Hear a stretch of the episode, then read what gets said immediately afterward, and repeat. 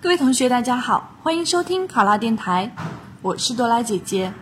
我们今天的题目是：为增强基层干部和群众的法治观念，镇政府准备邀请司法所开展一次法治教育培训。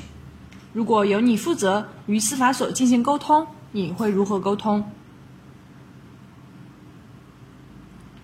考生开始答题。通过开展法治教育培训，能够有效地提高基层干部和群众的法治观念和法治意识，为依法治政打下坚实的基础。因此，我会按照相关流程，认真负责地和司法局进行沟通，为法治教育培训的顺利开展奠定基础。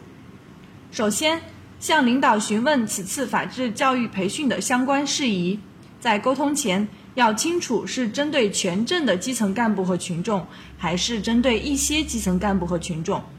通过询问，确定本次培训的对象、培训时间、培训方式、培训地点等事宜，做到心中有数，使沟通更具有针对性。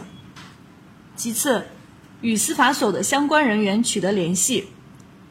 我会前往司法所找到负责宣传部门的工作人员。向工作人员说明此行的目的，然后请宣传部门的工作人员介绍能参与此次法治教育培训的人员。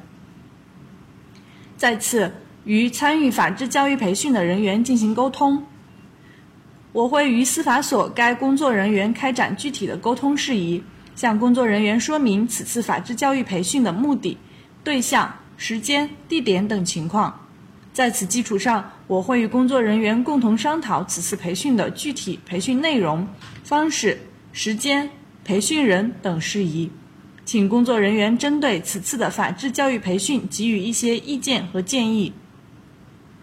最后，与司法所的工作人员共同确定此次培训的相关内容，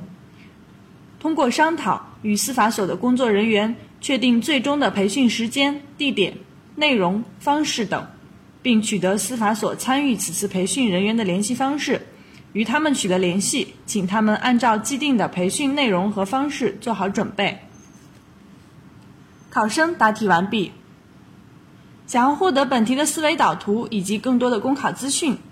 请关注“考拉公考”微信公众号。上考拉考上了，我是多拉姐姐，咱们下期再见。